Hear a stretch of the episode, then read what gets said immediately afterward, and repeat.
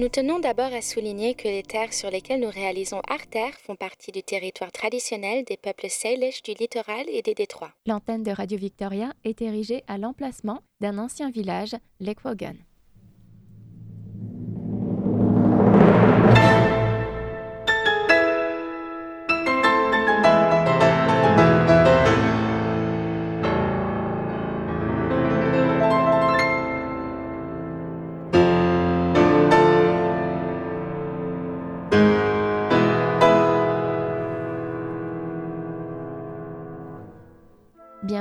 Toutes et à tous, c'est Arter, votre émission qui vous donne une vision auditive sur l'histoire de l'art.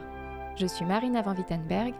Et moi, Emma Drouin, et cette semaine, pour le deuxième épisode de notre émission, on va parler du Vancouver International Film Festival qui a commencé le 24 septembre et qui se tient jusqu'au 7 octobre avec Pochu Oyong, directrice de la programmation. En termes d'entrée et de nombre de films projetés, le VIF, figure parmi les cinq plus grands festivals de cinéma en Amérique du Nord. Projetant des films de plus de 70 pays sur 9 écrans, le programme du VIF comprend la sélection des meilleurs festivals cinématographiques du monde et de nombreux joyaux non découverts.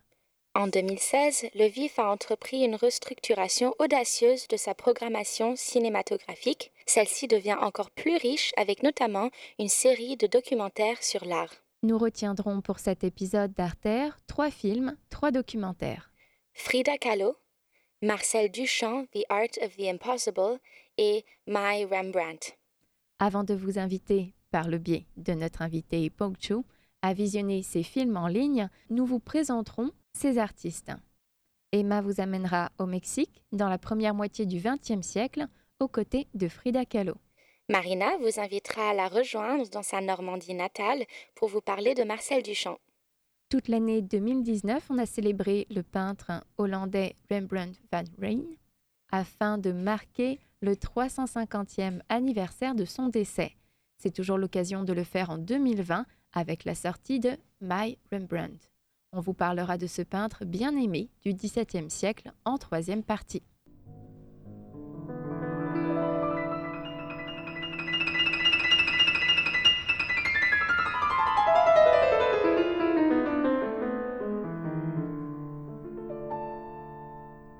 Nous allons maintenant écouter un très beau morceau d'un compositeur mexicain, Manuel Ponce, euh, intitulé Intermezzo numéro 1 et joué au piano par Cyprien Castaris.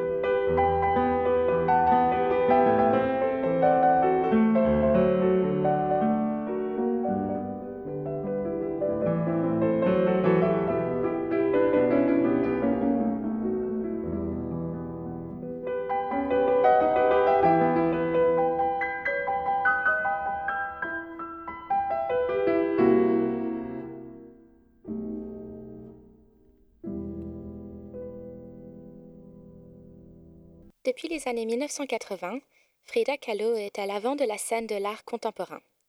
La biographie et l'œuvre copieuse de cette artiste mexicaine exceptionnelle ont été l'épicentre de dizaines d'expositions, catalogues, livres et films. En 1990, un article dans le New York Times a décrit Frida Kahlo ainsi. Une femme hispanique, bisexuelle, invalide et artiste. Toutes les qualifications pour être une figure culte. Même Madonna est une fan. Le nom Frida Kahlo évoque immédiatement des images de visages, corps, végétation luxuriante, de la fantaisie, un coloris vif et chaud et le regard puissant d'une femme. Kahlo est surtout connue pour ses nombreux autoportraits. Elle utilisa son propre corps comme site pour ses explorations picturales, à une époque où l'art des femmes était strictement codifié, traditionnel et conservateur. La majorité de son art est centrée sur la représentation de soi et suit souvent les événements de sa propre vie. Une grande partie de son travail a été interprétée psychologiquement.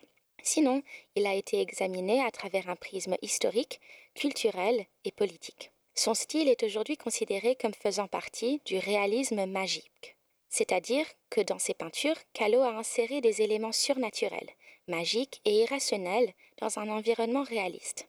Kahlo utilisa à la fois des éléments de la tradition européenne des portraits et de la tradition mexicaine d'art populaire religieux. Ses peintures sont souvent choquantes et profondément émouvantes. Lisa Bakewell explique qu'à travers ses peintures, Kahlo se posait toujours des questions d'identité en forme d'oxymore. Qu'est-ce qu'être mexicain Moderne, mais précolombien anticatholique et catholique, être de l'Occident mais également du Nouveau Monde, être indépendant mais colonisé, mestizo, mais ni espagnol et ni autochtone. Frida Kahlo est née en 1907, trois ans avant la révolution mexicaine de 1910. Sa mère, Mathilde, était de descendance espagnole et autochtone mexicaine. Son père, Guillermo, était un immigrant allemand juif de descendance hongroise.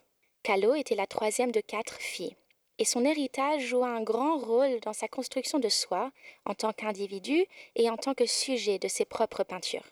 Son père était photographe et il encouragea sa fille à peindre et à dessiner. Dès le début, la vie de Frida Kahlo fut dotée d'événements tragiques. En 1913, à l'âge de 6 ans, Kahlo attrape la polio qui déforma sa jambe droite.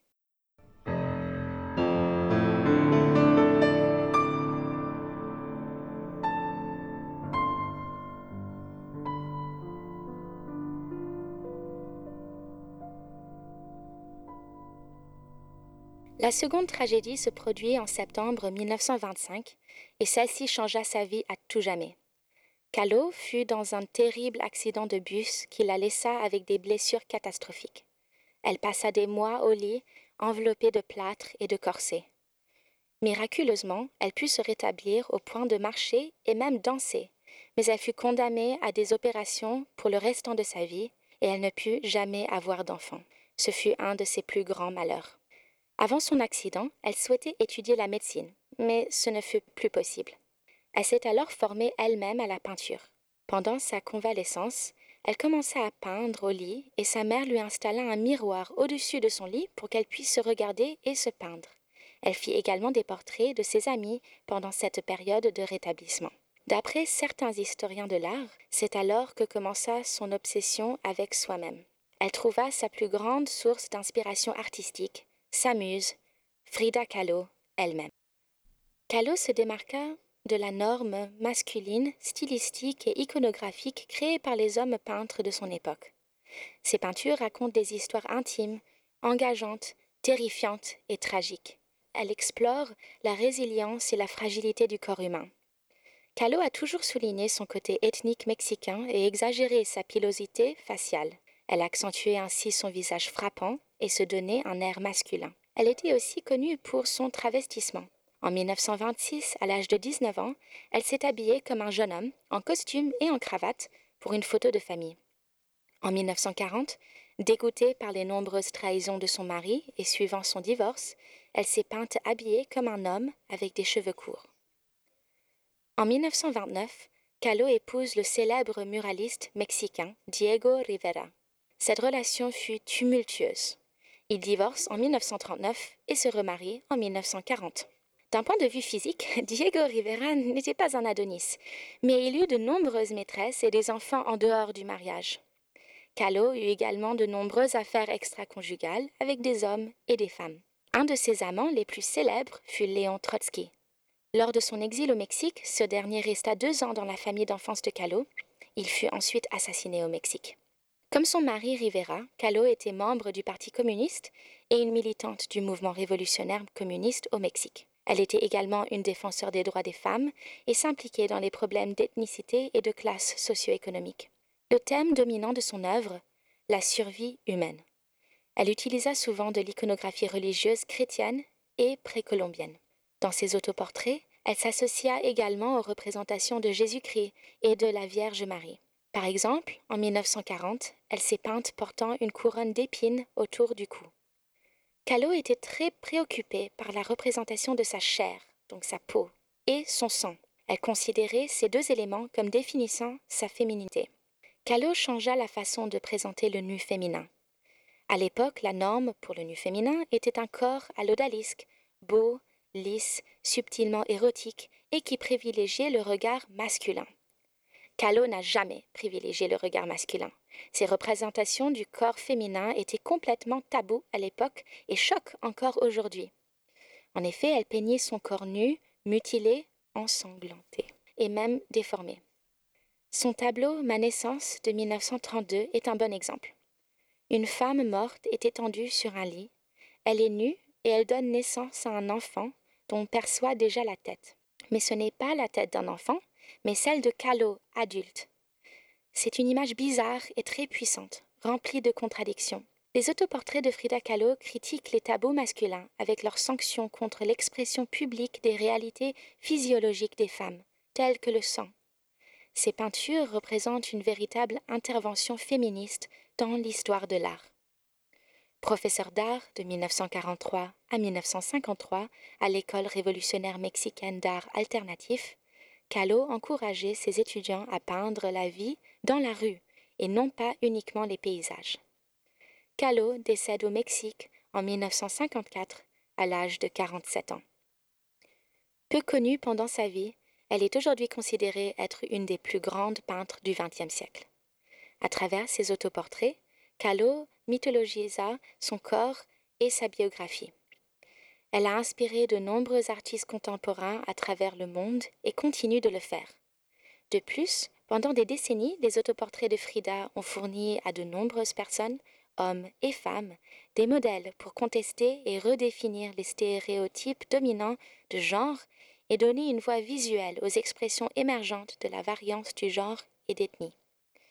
Sa popularité est particulièrement importante en ce qui concerne les questions féministes contemporaines.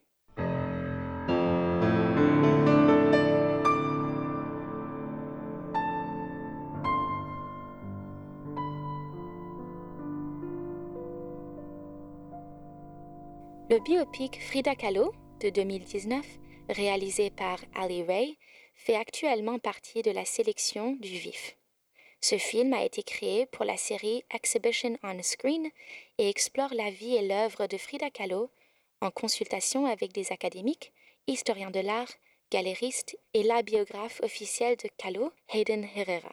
La réalisatrice a travaillé pour la BBC et a déjà réalisé plusieurs films sur l'histoire de l'art.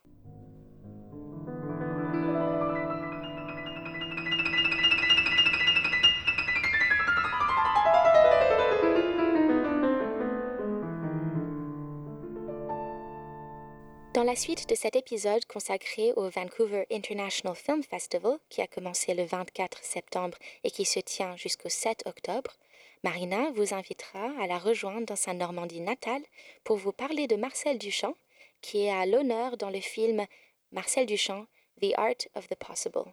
Nous parlerons aussi du peintre hollandais Rembrandt van Rijn à l'occasion de la sortie de My Rembrandt. On vous parlera de ce peintre bien aimé du XVIIe siècle troisième partie.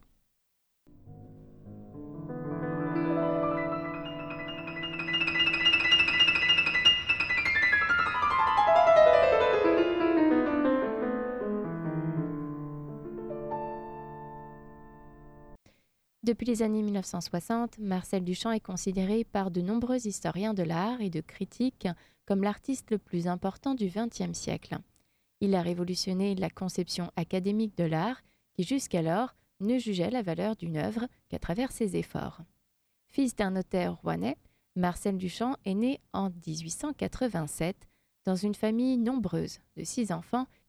Il est le cadet d'une fratrie d'artistes, les peintres Jacques Villon, Suzanne Duchamp et le sculpteur Raymond Duchamp-Villon, qui l'initie à la peinture.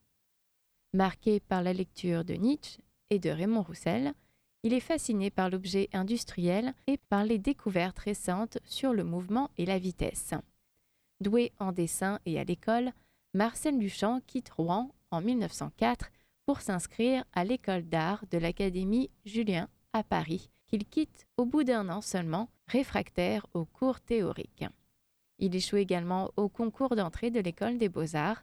À partir de 1908, il expose ses tableaux dans des salons influencés par le mouvement cubiste et par le fauvisme. On vous en parlait justement dans le Artère épisode 1. Il s'en éloigne pour s'intéresser à la décomposition du mouvement. Sa toile, intitulée Nu descendant un escalier, provoque un scandale en 1913 à New York, où elle est exposée. C'est à cette époque que Marcel Duchamp produit ses premiers ready-made, à savoir roues de bicyclette de 1913 ou porte-bouteille de 1914. Il s'agissait de détourner un objet de la vie quotidienne et de lui donner un statut d'œuvre d'art grâce au regard du spectateur. Marcel Duchamp se rend aux États-Unis et s'installe à New York en 1915. Toujours aussi provocateur, il proposera La Fontaine, un urinoir signé Hermut, qui sera refusé au salon de la Society of Independent Artists de 1917. Il y deviendra une vedette très médiatisée. Proche du mouvement Dada, puis des surréalistes, Marcel Duchamp n'a cessé de penser l'art par ses propos et ses actes. Marcel Duchamp rentre à Paris en 1919. Il collabore alors avec les dadaïstes. De retour à New York l'année suivante, il fonde un organisme visant à promouvoir l'art contemporain en achetant des œuvres à de jeunes artistes. Selon sa propre expression, l'artiste réalise ensuite son œuvre majeure en 1923, la mariée mise à nu par ses célibataires mêmes. Le Grand Verre est exposé en 1926 au musée de Brooklyn où il sera fêlé. Passionné par les échecs depuis plusieurs années, Duchamp fait partie de l'équipe de France du championnat d'échecs en 1932 et publie un ouvrage sur les fins de partie. En 1942, il collabore avec les surréalistes réfugiés, notamment avec André Breton, pour l'exposition First Papers of Surrealism à New York. Pour cette exposition, il tisse dans l'une des salles un réseau constitué de 2 km de ficelles entrelacées. Par la suite, Duchamp mènera une vie itinérante de joueur d'échecs professionnel pendant plusieurs années. André Breton le qualifiait d'homme le plus intelligent du siècle, notamment grâce à son invention des ready-made. Son travail et son attitude artistique continue d'exercer une influence majeure sur les différents courants de l'art contemporain. Rare artiste n'appartenant à aucun courant artistique précis, Marcel Duchamp a un style unique. Il est vu comme le précurseur et l'annonciateur de certains aspects les plus radicaux de l'évolution de l'art depuis 1945. Les protagonistes de l'art minimal, de l'art conceptuel et de l'art corporel, dans leurs inspirations, leur démarche artistique et idéologie témoignent de l'influence déterminante de l'œuvre de Duchamp. Il aurait également été, d'après les nombreux essais qui lui ont été consacrés, l'inspirateur d'autres courants artistiques dont le pop art, le néo-dadaïsme, l'op art, dont on parlera prochainement dans un épisode d'Artère, et le cinétisme. En 1947, il organise avec Breton la deuxième exposition internationale du surréalisme à Paris et réalise la couverture du catalogue avec l'œuvre Prière de toucher. Dans les années 50, une nouvelle génération d'artistes américains, qui se qualifient de néo-dadaïstes tels que Jasper Jones et Rauschenberg, le reconnaît comme un précurseur. Les rééditions dans les années 1960 de ses premiers objets ready-made parachève cette célébrité en diffusant son œuvre dans le monde entier. En 1964, à l'occasion d'une grande rétrospective aux États-Unis, pays où il passa une partie de sa vie comme vous l'avez compris, Marcel Duchamp est remis sur le devant de la scène artistique par la réédition de ses premiers ready-made. Marcel Duchamp meurt à Neuilly-sur-Seine en 1968 à l'âge de 81 ans. Cette épitaphe est gravé sur sa tombe au cimetière de Rouen. D'ailleurs, c'est toujours les autres qui meurent.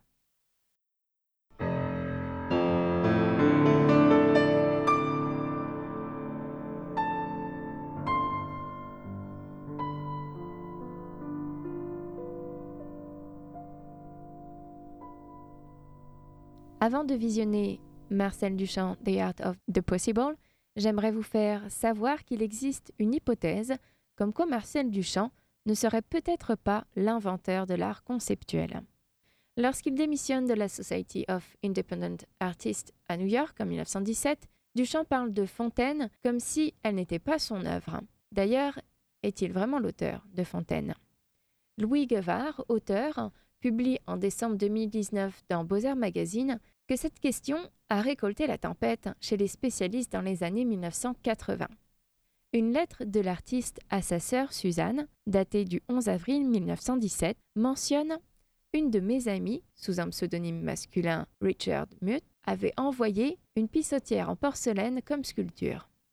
L'artiste en question serait la baronne Elsa von Freytag Loringhoven, morte assez jeune, très excentrique, artiste de la même époque que Duchamp. Et il faut attendre les années 1930 pour que Fontaine soit véritablement connue du public. Cette thèse, relayée par des auteurs féministes comme Irene Gamel et Bridget Quinn, n'est cependant pas très solide pour Stephen Benz. Duchamp aimait semer le doute, brouiller les pistes, et ce ne serait pas la première fois qu'il aurait semé le trouble sur sa légitimité d'artiste. Nicole Van Ennis et Catherine Somzé, auteurs de Histoire de l'art et féminisme, publié par Barricade, soulignent qu'Elsa von Freytag, Loringhoven, collectionnait de nombreux objets, par exemple un tuyau qui lui évoquait la partie d'un trombone, en réalité il s'agissait d'un tuyau de plomberie, et l'avait appelé Dieu. Quand on regarde les pièces, dont il est certain qu'elle soit l'auteur, en regardant aussi le travail de Duchamp, on comprend que l'urinoir n'est pas de Duchamp. Une hypothèse serait qu'il y a tellement d'investissements institutionnels, tellement de gens qui ont investi dans ce nom, Duchamp, que revoir l'histoire serait comme invalider l'institution de l'histoire de l'art moderne en tant que telle.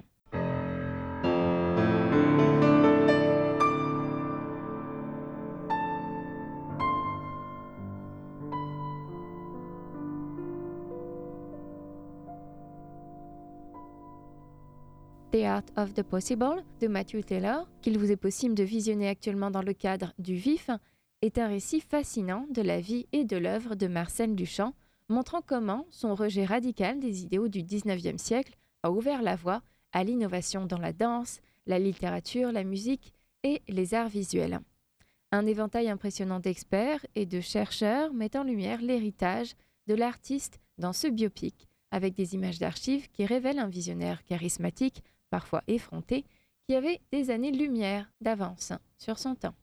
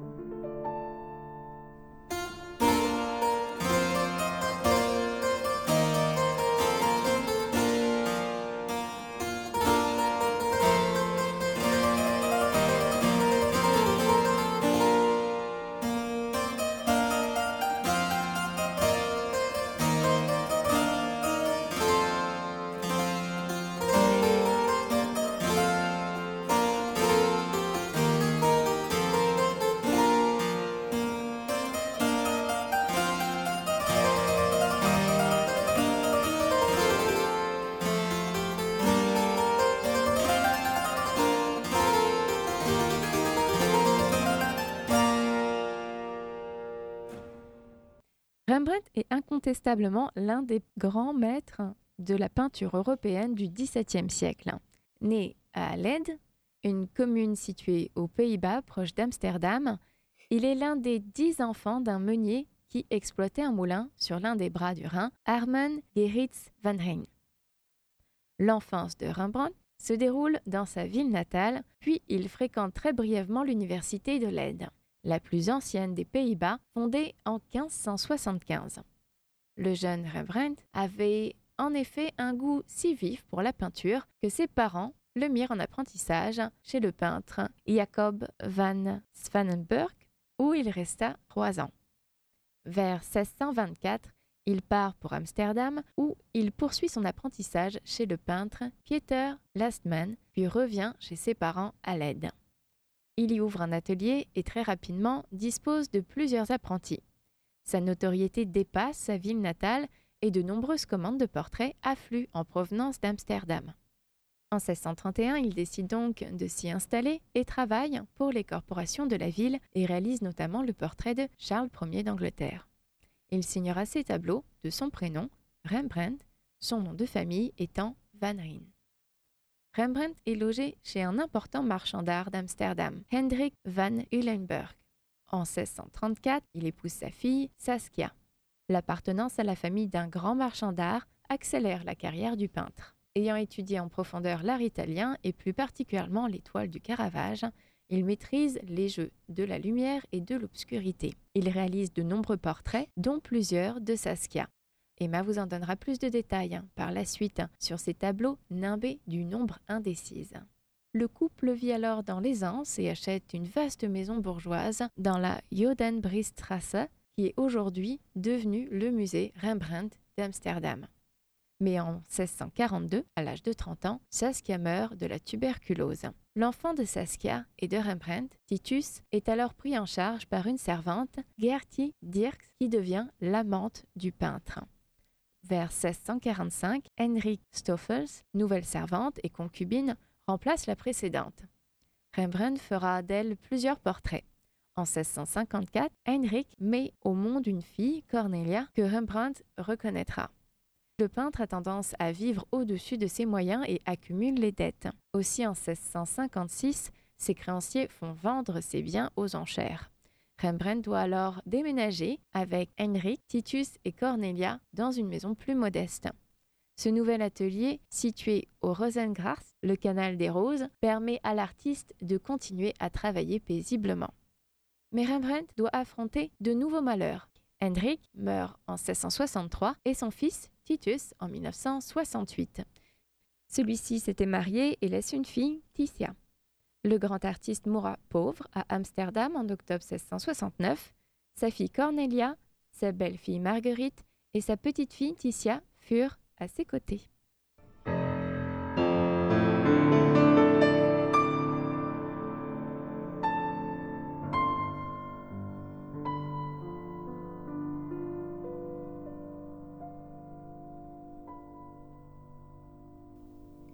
Rembrandt est surtout connu pour ses autoportraits. Au XVIIe siècle, la majorité des artistes peignaient quelques autoportraits pendant leur carrière. Mais aucun n'a peint autant d'autoportraits que Rembrandt. Le fait que son visage apparaît si souvent sur une toile a grandement surpris les savants du XIXe et XXe siècle. Au cours de leurs recherches, ils ont découvert que Rembrandt s'est peint au moins une quarantaine de fois devant un miroir, qu'il a fait des gravures de lui-même 31 fois et qu'il s'est dessiné à plusieurs reprises également. En ce qui concerne ses autoportraits, Rembrandt est unique pour son époque. Il s'est peint presque chaque année durant sa carrière et parfois plusieurs fois par année.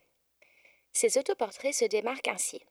Rembrandt est assis, tourné de trois quarts et regarde le spectateur droit dans les yeux. La palette chromatique est sombre et son visage est souvent à moitié dans l'ombre. Rembrandt s'est représenté moins souvent debout et pour ses portraits assis, il peignait rarement ses mains. Il est en fait très difficile pour un ou une artiste peindre ses propres mains pour un autoportrait puisqu'elles bougent constamment. Aujourd'hui, les artistes peuvent utiliser des photos de leurs mains, mais à l'époque de Rembrandt, ceci n'était naturellement pas possible. Au XVIIe siècle et plus tard encore, les artistes demandaient souvent à un assistant de poser pour que l'artiste puisse peindre les mains de l'assistant à la place des siennes. À la différence de Frida Kahlo, par exemple, il ne semble pas que Rembrandt ait créé ses autoportraits pour faire une analyse ou une exploration introspective de soi. Beaucoup de chercheurs se sont demandé est-ce que les autoportraits de Rembrandt montrent vraiment sa vraie apparence? Pour le savoir, il faudrait trouver un portrait de Rembrandt fait par un artiste hollandais de son époque. Un tel portrait n'a malheureusement jamais été découvert. Ce qu'on peut dire de Rembrandt, il avait un visage assez rond, un double menton lorsqu'il était plus âgé, des paupières étroites et un assez gros nez. Ses contemporains ne trouvèrent pas son abondance d'autoportraits exceptionnelle ni surprenante. À l'époque, le mot autoportrait n'existait pas. Rembrandt intitulait ses portraits ainsi Portrait de Rembrandt fait par soi. Le terme autoportrait n'apparaît qu'au XIXe siècle. C'est alors que commence toute l'association à l'autoportrait de la psychologie de soi, l'exploration de soi, la psychanalyse. Tout cela n'existait simplement pas pour Rembrandt. Un artiste comme Rembrandt n'approchait pas un miroir avec des questions et doutes sur soi, mais plutôt avec un programme très spécifique.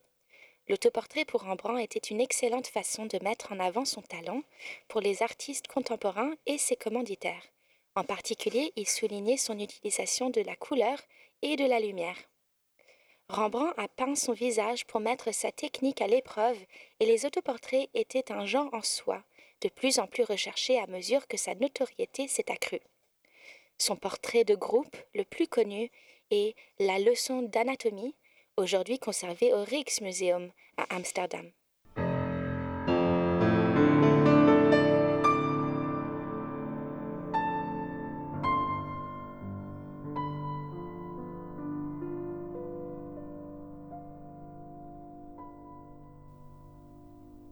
Le documentaire captivant et élégant Duke Ogenlik, présenté dans le cadre du VIF, est à la fois un aperçu des coulisses d'un univers privilégié et aussi un plongeon dans un mystère artistique qui a secoué les admirateurs de l'art de Rembrandt à travers le monde. De l'affection personnelle d'un duc écossais pour un portrait convoité à un couple américain qui a essayé de mettre la main sur le plus grand nombre possible de peintures, Uke Hugendick révèle ce que mon Rembrandt signifie pour chacun. Nostalgie, patrimoine, beauté, obsession et pour beaucoup la satisfaction de la propriété exclusive. My Rembrandt détaille également les batailles juridiques enflammées qui peuvent entraîner la propriété.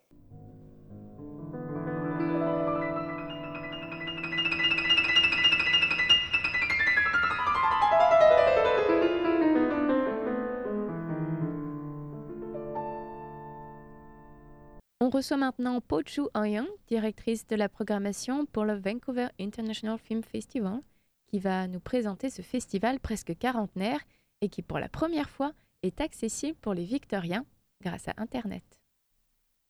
C'est euh, un peu spécial cette année parce qu'à cause de Covid, euh, on va présenter la plupart des films en ligne. Euh, mais une autre chose spéciale aussi, c'est que le streaming, la diffusion, ce sera partout dans la province. C'est pas juste à Vancouver. Donc, ça, c'est un avantage avec ce festival en, ligne c'est notre 39e euh, édition cette année. Quand on a commencé, on est assez petite. Hein. et normalement, le festival, depuis des, euh, les dernières dix années, on a présenté plus que 200 euh, longs métrages et puis 100 courts métrages. Aussi, à, part de la présentation des films, on a aussi des, des séminaires, les conférences avec les gens de l'industrie et puis, dans les dernières années aussi a évolué, surtout les médias numériques, les euh, médias euh, immersifs comme la réalité virtuelle. Et puis, euh, parce que ça, c'est le, maintenant, ceci est, est assez courant. Donc, on espère que avoir l'espace pour la discussion après. La mission depuis cette fondation, la mission, c'est vraiment pour encourager euh, les entre les cultures différentes. C'est pourquoi on est le International, le Festival international, pour présenter les films autour du monde.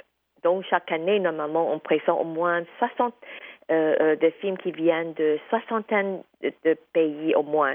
C'est pourquoi on a ces échanges, on a les conférences, les colloques comme ça pour encourager le dialogue. On a deux équipes, une équipe pour les films canadiens et puis un film, euh, une équipe euh, pour le film international dont je fais partie. Et puis on voyage au festival pour les films internationaux, donc c'est important de faire la recherche euh, au festival.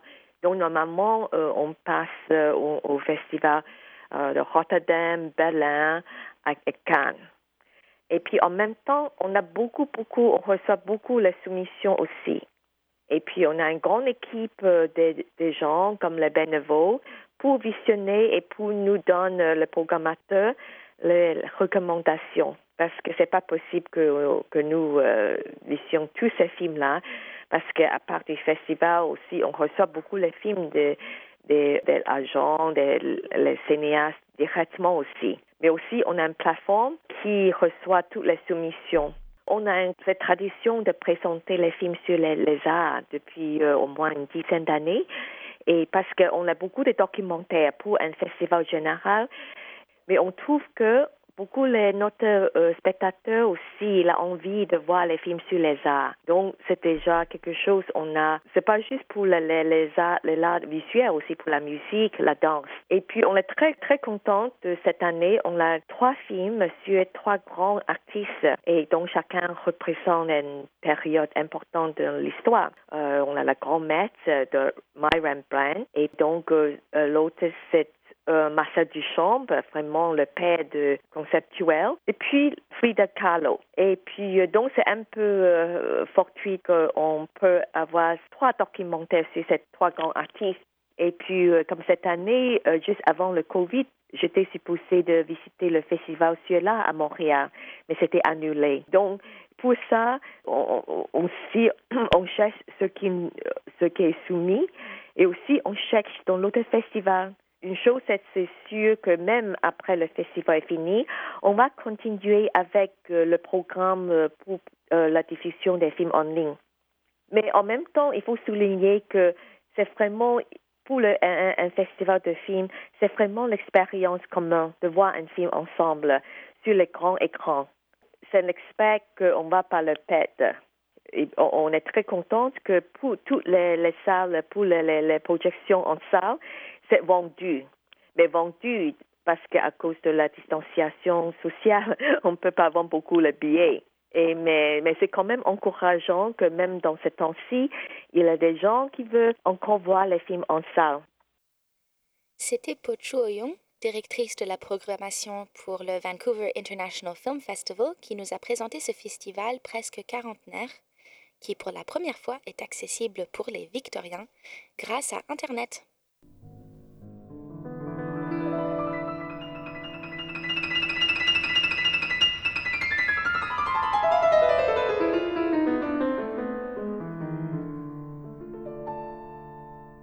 C'était le deuxième épisode d'Arter, votre émission qui vous donne une vision auditive de l'histoire de l'art avec Emma Droin et Marina Van Wittenberg.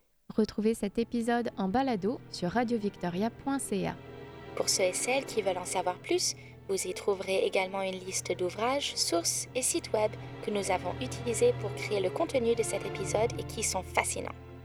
Retrouvez-nous donc la semaine prochaine, vendredi, 16h, avec le troisième épisode d'Arter. À très bientôt